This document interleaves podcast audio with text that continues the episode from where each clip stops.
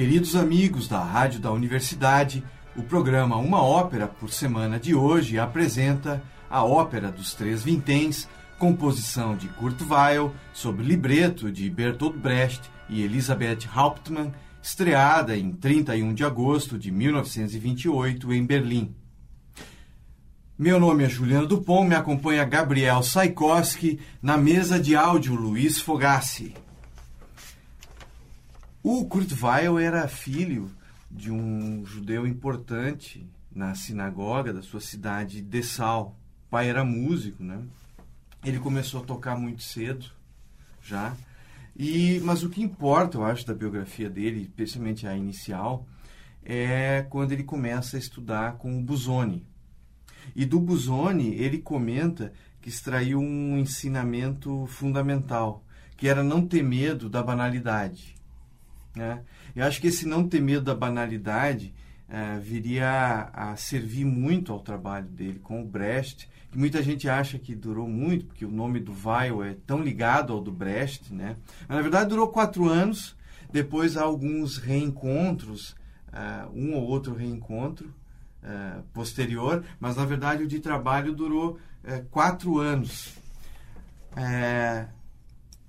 ah, a Elizabeth Hauptmann, que escreveu o libreto, eu até escolhi colocar a Elizabeth Hauptmann como coautora do libreto, porque 80% do texto da ópera dos Três Vinténs é a tradução dela do John Gay, do John Gay, da ópera do Mendigo do John Gay. O que o Brecht fez foi colocar é que, claro, é que 20% do texto, mas é que mais da metade são canções. Então, o Brecht colocou as canções ah, tanto dele quanto plágios do, Vignon, do Vion. Ele pegou poemas do Vion, pegou poemas do Rudyard Kipling.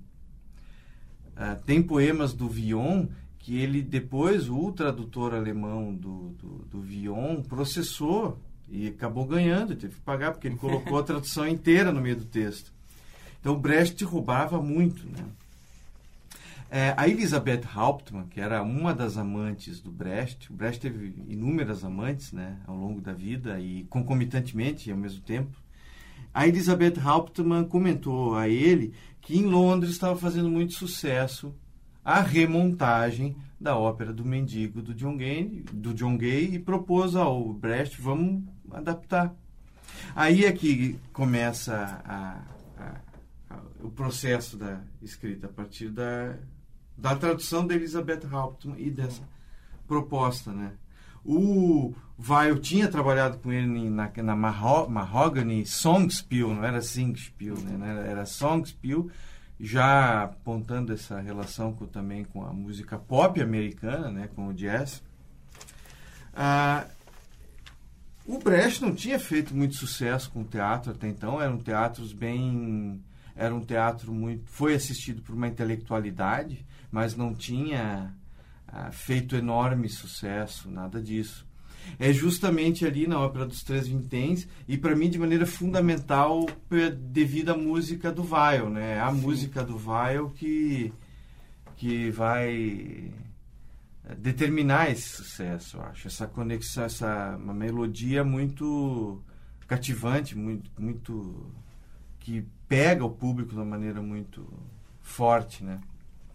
A ópera do, do Beggars, ópera do John Gay, que é do início do século XIX...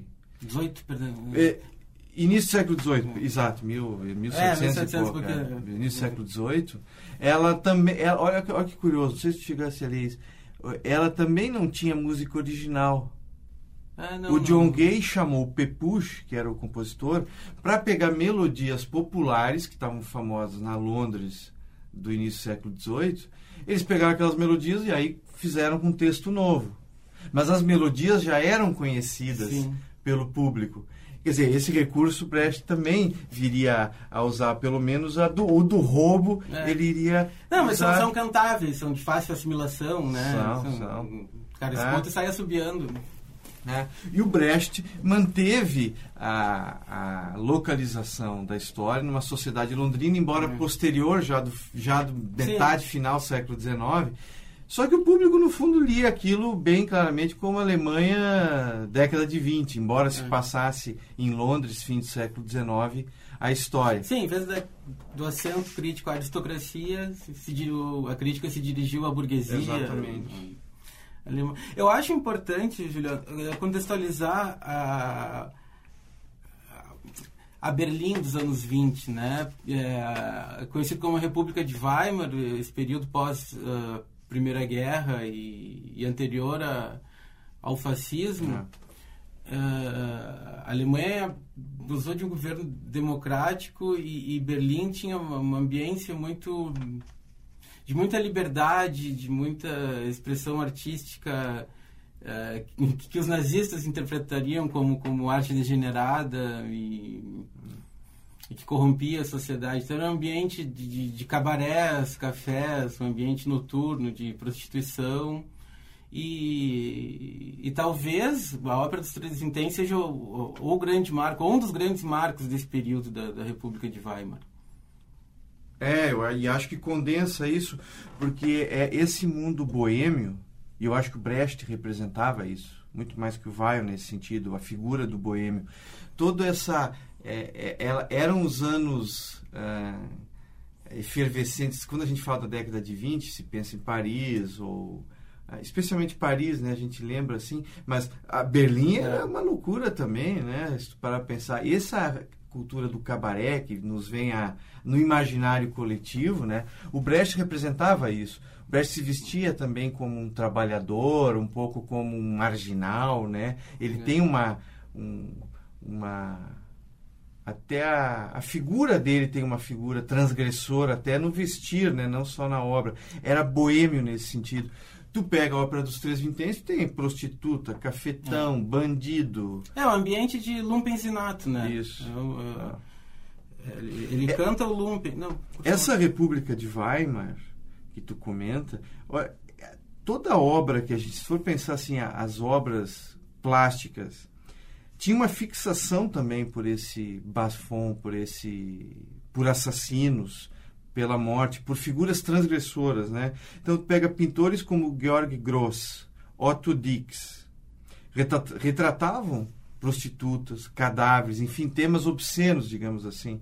Otto Dix, Georg Gross, Egon Schiele, o Oscar Kokoschka, filmes como M, Vampiro de Düsseldorf, Fritz Lang, Dr. Mabuse. Tu tem todo aquele expressionismo alemão também é, nesse período surgindo, né?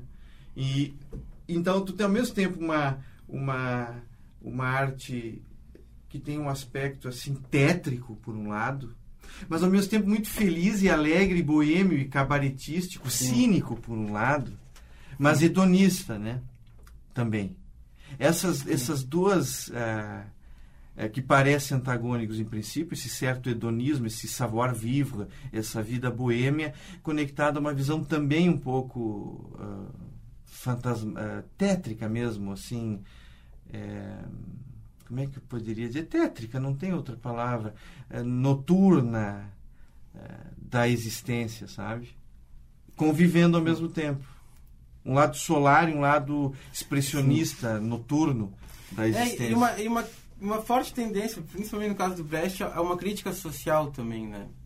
A, a, a emancipação do desejo e, e, o, e o poder da, da, das pulsões sexuais e da, sensoriais uh, como, como, como sendo dotado de um caráter emancipatório assim uh, é. mas, tam, mas também ao mesmo tempo né Brecht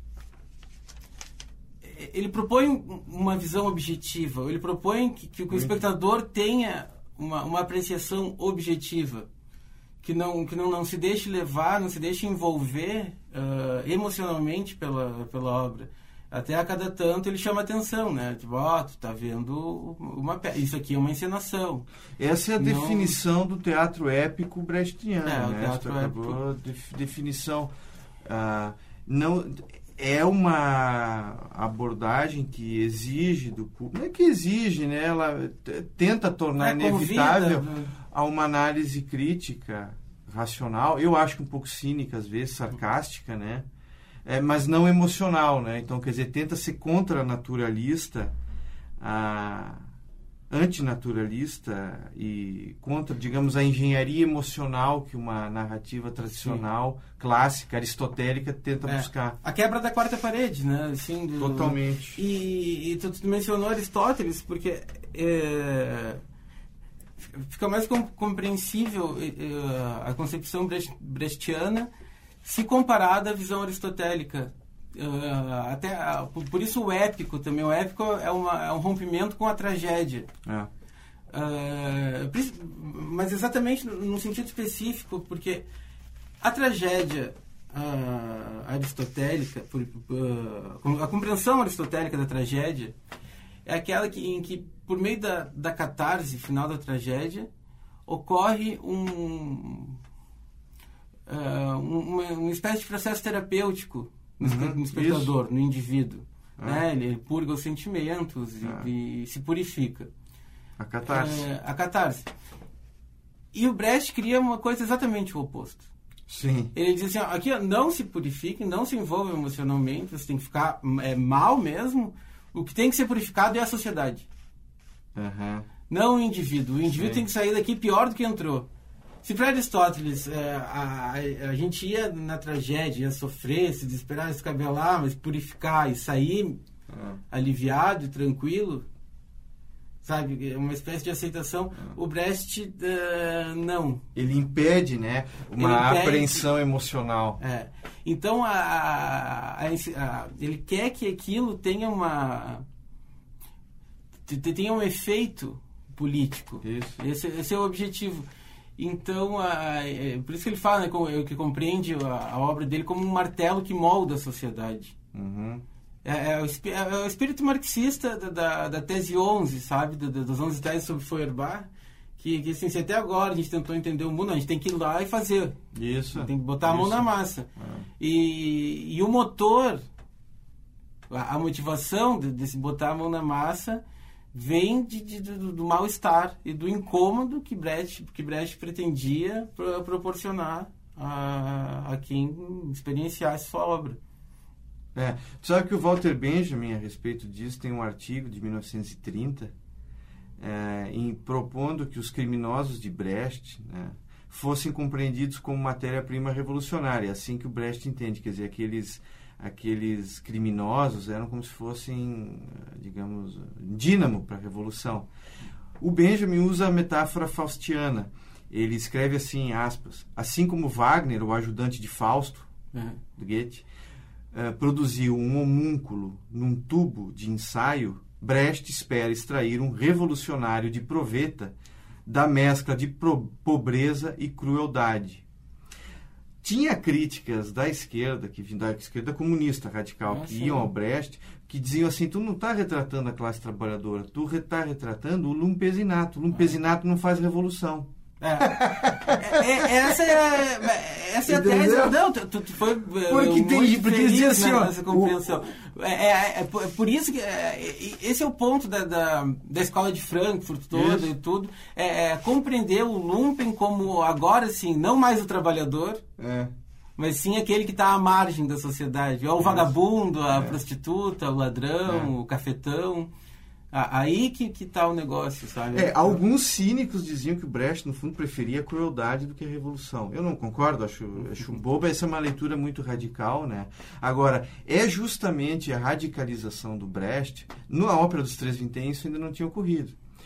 Ela vai ocorrer justamente a partir da Ópera dos Três Vinténs. Quando ele faz a Ópera dos Três Vinténs, é quando ele está começando a se tornar um stalinista. De fato e ler só quase literatura revolucionária. Mas ainda não estava definido isso ainda. É quando ele se torna um stalinista que o Weil bom, vai, fica com os pés para trás. Não, eu sou um homem de esquerda, um humanista. Até porque para o realismo so, soviético, isso é arte degenerada também. É, é esse, esse é um paradoxo que o Brecht, se não fosse o Weil ter a habilidade que ele teve de criar uma música popular em que se conectasse realmente com, com a plateia, o Brecht estaria fazendo ou peça para sindicato, uma peça já de realismo socialista, ou o que ele tinha feito até então, até a ópera dos Três Vinténs, Baal, entre outras peças. Sim, um círculo restrito de intelectuais. De intelectuais. Né? Então, assim, o Weil é que consegue fazer essa de pegar. Primeiro que eu acho que tu tem uma música irônica o tempo todo, né? Quer dizer, desde a abertura, em que ele, ele escolhe um conjunto que não é uma orquestra, são sete instrumentistas, né? Isso é bom a gente não esquecer de dizer. Quer dizer, tu tem sete instrumentistas no palco, não no fosso, no palco, se revezando em 23 instrumentos ao longo da peça. Uma peça de pouco mais de uma hora.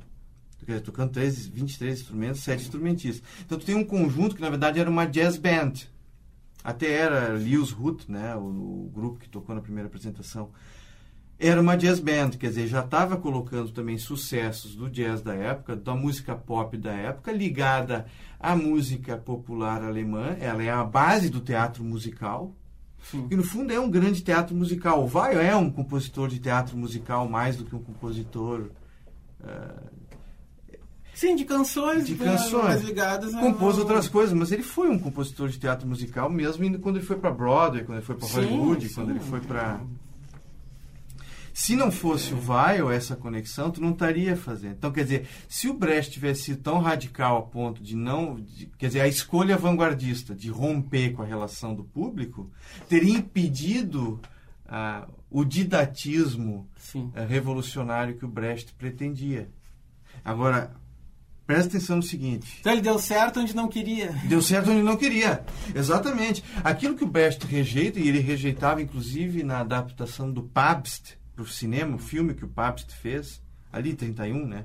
Aquele filme de preto e branco, dá para ver, tá aberto, né? Aquele filme que o Pabst faz. Agora no filme tem a metade das músicas só.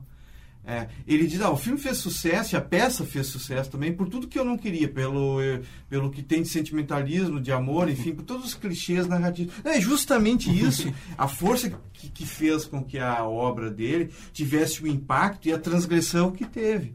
Porque no fundo é o que? O Weil faz uma música oposta ao texto do Brecht. O texto é cruel e a música Sim, é muito é. empolgante. É festiva, alegre. Festiva, alegre, né? emocional. É esse o contraste que, te, que é o sucesso uh, da peça. Se tu parar para pensar em Mac the Knife, se tu não conhece a letra do Mac Navalha, hum. que aquilo é um catálogo de assassinatos, né? É um catálogo de assassinatos. Se tu não conhece a letra e tu toca para alguém que desconhece a história, aquilo não. Pode ser uma, uma, uma música heróica de guerra, pode ser uma canção de amor, de triunfo amoroso ou de triunfo de guerra. Ela é muito empolgante. Agora tu para para prestar atenção na letra, fica mais chocante ainda. Fica mais obsceno ainda, né? Pois é, interessante isso, né? A música bem bem oposta à música defendida por Adorno, música da, da segunda escola de Viena e tudo, né? Completamente. Ou, diametralmente, outra coisa. Completamente, porque eu acho que eles estavam que primeiro que eles falam isso, declaram tanto Brecht quanto Weil declaram que eles queriam ser anti-wagnerianos, né? Ah, aqui tem, uma, tem uma, um trecho do Weil aqui. Pro, para o Weil, ele e Brecht fizeram a mais coerente reação ao wagnerismo, a destruição mais completa do conceito de drama lírico. Eu acho que eles chegaram numa, num, numa aporia musical, eu acho que aconteceu ali, numa bifurcação, num, num, que era o seguinte, ou tu ia pro, quer dizer, na continuação do wagnerismo, ou, sei lá, neoclassicismo, como Stravinsky, Busoni, Hindemith, neoclassicismo, wagnerismo, ou a radicalidade da vanguarda. Chambers, segunda escola de Viena, Berg, ou tu partiria para isso. A resposta que o Weil dá é uma resposta que aparente, que é uma resposta, digamos, popular. Aparentemente, ela se opõe à tradição lírica. Poderia dizer que não é ópera. Sim, sim. Isso é só no limite, é tá no. Que, não, que isso não é, que isso é, só, é teatro musical e não é ópera. Só que aí que tá. Se ao mesmo tempo Brecht, é, o Weil, por exemplo, na abertura da Ópera dos Três Vinténs, satiriza a ópera barroca com aquelas sete instrumentistas tocando em sopro, uh, tu tem ironia musical o tempo todo. Se ele recusa, e, e com o texto do Brecht recusa o naturalismo e a tradição operística, ao mesmo tempo em que ele é altamente rebelde, ele está completamente conectado à tradição, à tradição operística, tanto ao melodismo verdiano recente, quanto à origem da ópera, em que tu não tinha uma distinção entre música popular e clássica tão clara. Essa indistinção o, o, clássico se alimentava da fonte. A fonte folclórica popular é, é, era uma infusão de energia e de criatividade melódica na criação clássica, quanto o popular ouvia o clássico. Sempre ouvia. Se alguém saía da, da, da, do teatro e ia tocar na rua aquilo. Essa indistinção é oposta à solução de vanguarda. Sim, sim. Que é de rompimento, tanto. Não, não, não, necessariamente com a base folclórica, mas de rompimento com, com o público. Sim, é contra, é contra o público contra em alguns público. momentos. Até. Ou seja, a solução que o Weil dá é uma solução, no mínimo, muito feliz. Muito, muito. Ela é ao mesmo tempo original, porque ela consegue combinar ah, as influências daquele período com a tradição, com coisas da tradição mas ela é. Eu, eu acho que talvez não tenha tanta consequência na ópera ao longo do, do século XX até agora como teve, mas teve no teatro musical. Ah, que aí a influência do Weil, da Broadway. Do Broadway, cinema. Ele é uma espécie de Gershwin, né? Também, exatamente. A relação com Porgy é. and Bess, uh, o, aquele do Bolt, o Ferry Bolt, aquela outra peça toda a música popular do século XX é muito uh, bebeu no Weil. E Chico Buarque aqui, Chico né? Buarque eu, eu, aqui. Eu me esquecendo de mencionar. O, sabe que o Bob Dylan escreve no Crônicas, a autobiografia do Bob Dylan, né? Ele fala que foi assistir a Lotte Lênia, Lotte Lênia, que era, foi mulher do Kurt Weill, né? E que gravou muito Brecht e Weill. Foi assistindo o, aquela montagem que ficou que teve mais de 2.600 2.600 apresentações num teatro off-Broadway de ópera dos Três Vinténs foi assistindo Lotte Lênia tocando aquela música da Jenny Jenny a pirata aquela Jenny a, aquela canção da Jenny não me lembro todo o título em que ele percebeu que ele poderia fazer canções porque ele era muito influenciado pelo Woody Guthrie, aquela coisa, música folclórica e tal. Foi que ele percebeu, vendo a música do Brecht Weil, na interpretação da Lotte Lenya, que a canção poderia ser uma mini peça teatral. Ou seja, a criação Brecht Weil foi determinante assim para para um entendimento dramático da canção, dramático é. da canção popular. Para o Chico Buarque, para o Jacques Brel na França, entre outros, né, da, uh, cantores, né, cantautores assim da europeus, para o Bob Dylan, para a canção latino-americana também, na, seja na sua concepção dramática, não só narrativa, dramática, quanto política, né? Então tu tem o Sting gravando Brecht Weill, tem um show inteiro do Sting fazendo músicas do Brecht Weill, né? Bob Dylan, como falamos, a Uti Lemper faz isso até Louis hoje. Armstrong também. A versão do Louis Armstrong é arrebatadora, né? De Mac the Knife. A Ella Fitzgerald gravou de uma maneira deslumbrante também. Então a influência do Vai no teatro musical e na música popular é enorme, né? É também interessante comentar uma, é que, que tem muito a ver com o final da, da ópera dos Três Vinténs, porque enfim, o McNavalha, é, ele, ele não se dá mal, ele é agraciado com...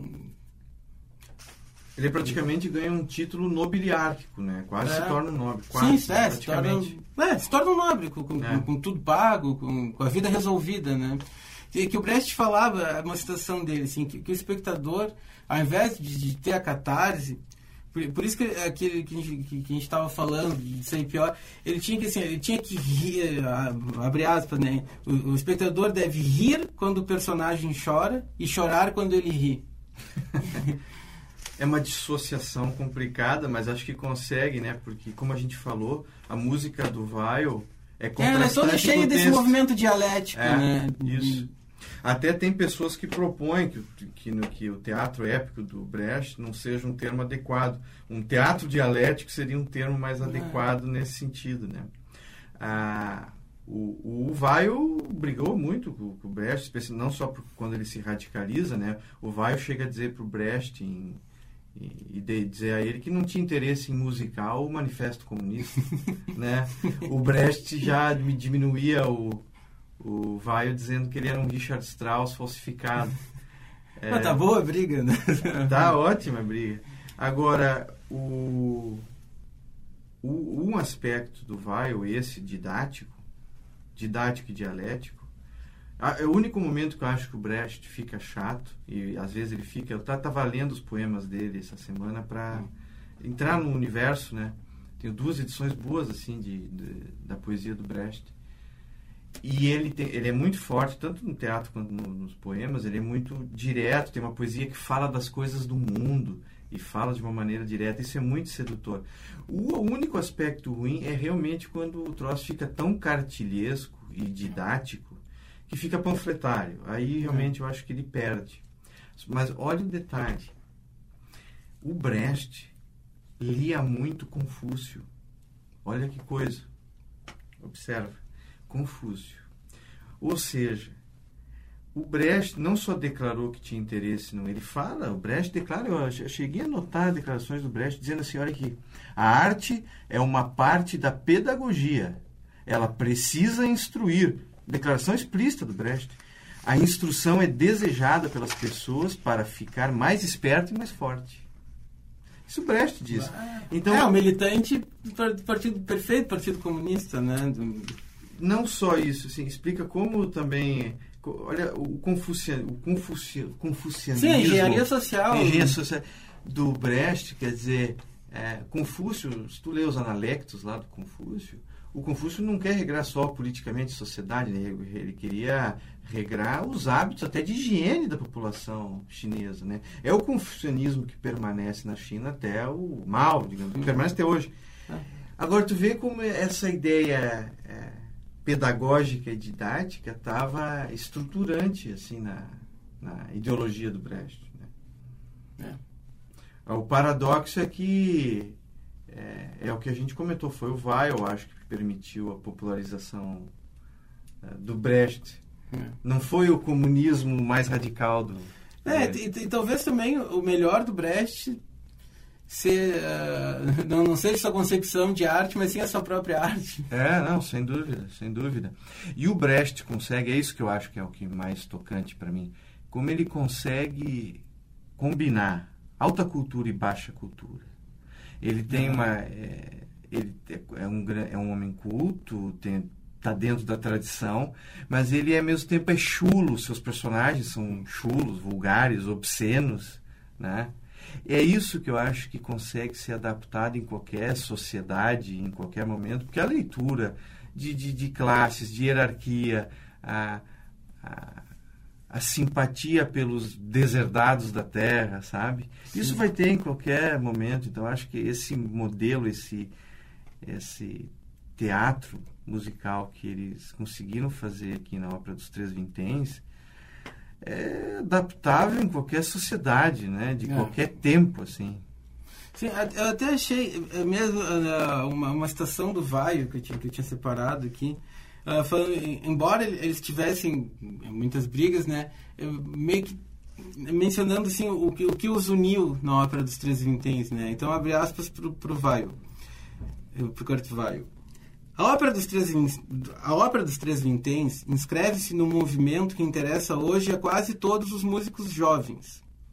Agora que ele começa a concepção deles que, que, que se alinha. A renúncia à postura da arte pela arte. Ele vai elencando o que os. Né? A renúncia à postura da arte pela arte. O abandono do princípio artístico individualista. A ideia do filme musical a vinculação do movimento musical à juventude. É, é muito a ver com a, com a Berlim dos anos 20, que a gente eh, comentou. A simplificação dos meios de expressão musicais, hum. uh, ligada a todas as tendências, nos fazem progredir na mesma direção. Ele falando do, do, sobre a convergência deles nisso. Mas mesmo estava cada um para um lado. Não, aí que tá, mas é que deu uma convergência ali. Porque esse interesse do vai, o musical, em ter uma conexão Sim, estabeleceu com o público e tal, servia a ideologia do Brecht, apesar de ele não ter, acho que ele não tinha, não ter entendido tão bem quanto algumas declarações dele dão a entender. Mas deu certíssimo, essa é, é a grande deu certíssimo. deu certíssimo por esse breve tempo, por, por pouco período, né? Mesmo a Lotte Lene, o Vaio, depois falava que não suportavam o Brecht, achavam uma das pessoas mais insuportáveis do tempo. Ele era um megalomaníaco, era um grande é. artista, então, tinha uma grande visão, era um megalomaníaco como tantos grandes artistas, assim, né? E conseguiu, tinha uma visão de arte que ele conseguiu criar e que inventou no mundo isso, né? É, Roubando, sim. pegando daqui e é, de lá, fazendo as gatunagens que os grandes artistas fazem. Porque ao mesmo tempo é essa coisa, né? A grande rebeldia está dentro da tradição. é esse que é verdade. É, não, tem, a grande tem... rebeldia está dentro da tradição. É, não, faz bastante sentido isso. E aquele negócio, né? Os, os medíocres copiam, os gênios roubam. Com certeza. Rádio da Universidade, estamos apresentando a ópera dos Três Vinténs, composição de Kurt Weill, sob libreto de Bertolt Brecht e Elisabeth Hauptmann. A gravação que vamos ouvir conta com interpretando Jenny Lott Lenia, MacHeath, o Mac Navalha, por Eric Shellow, a senhora Pitchum por Trudy Hesterberg, o senhor Pitchum por Willy Trenk Trebich, Lucy por Inge Wolfberg, Polly Pitchum, Johanna von Kotchian, Tiger Brown por Wolfgang Gruner. A orquestra da emissora livre de Berlim sob regência de Wilhelm Bruckner Hugeberg. A ação se passa em Londres nos dias que precedem a coroação da Rainha Vitória, em 28 de junho de 1838. Polly Pitchum, a filha do casal Pitchum, que controla no Sorro londrino um serviço organizado de mendigos e batedores de carteira, foge para casar-se com o marginal Mac Navalha. A cerimônia realiza-se no estábulo, no estábulo onde Mac guarda a muamba que rouba. Está presente o chefe da polícia, Tiger Brown, ex-colega de escola de Mac. Mas os Pitchum não se conformam com esse casamento e estão decididos a botar Mac na cadeia. Convencem Jenny, uma prostituta de quem, em outros tempos, Mac fora gigolô, a atraí-lo para um bordel em Turnbridge e entregá-lo às autoridades. Mas Lucy, a filha de Tiger Brown, que também está apaixonada pelo charmoso marginal, o ajuda a fugir da prisão de Old Bailey. Os Pitchum então chantageiam Brown, dizendo que o seu exército de mendigos perturbará a cerimônia de coroação da nova rainha, marcada para os próximos dias, se o bandido não for novamente preso. E o chefe de polícia vê-se forçado a reconduzir seu ex-colega para Old Bailey. Desta vez, ninguém consegue impedir que ele seja condenado à forca. No último momento, porém, chega um mensageiro anunciando que, em regozijo pela sua coroação, a rainha o perdoou, nomeou o par do reino e deu-lhe de presente uma pensão e um castelo.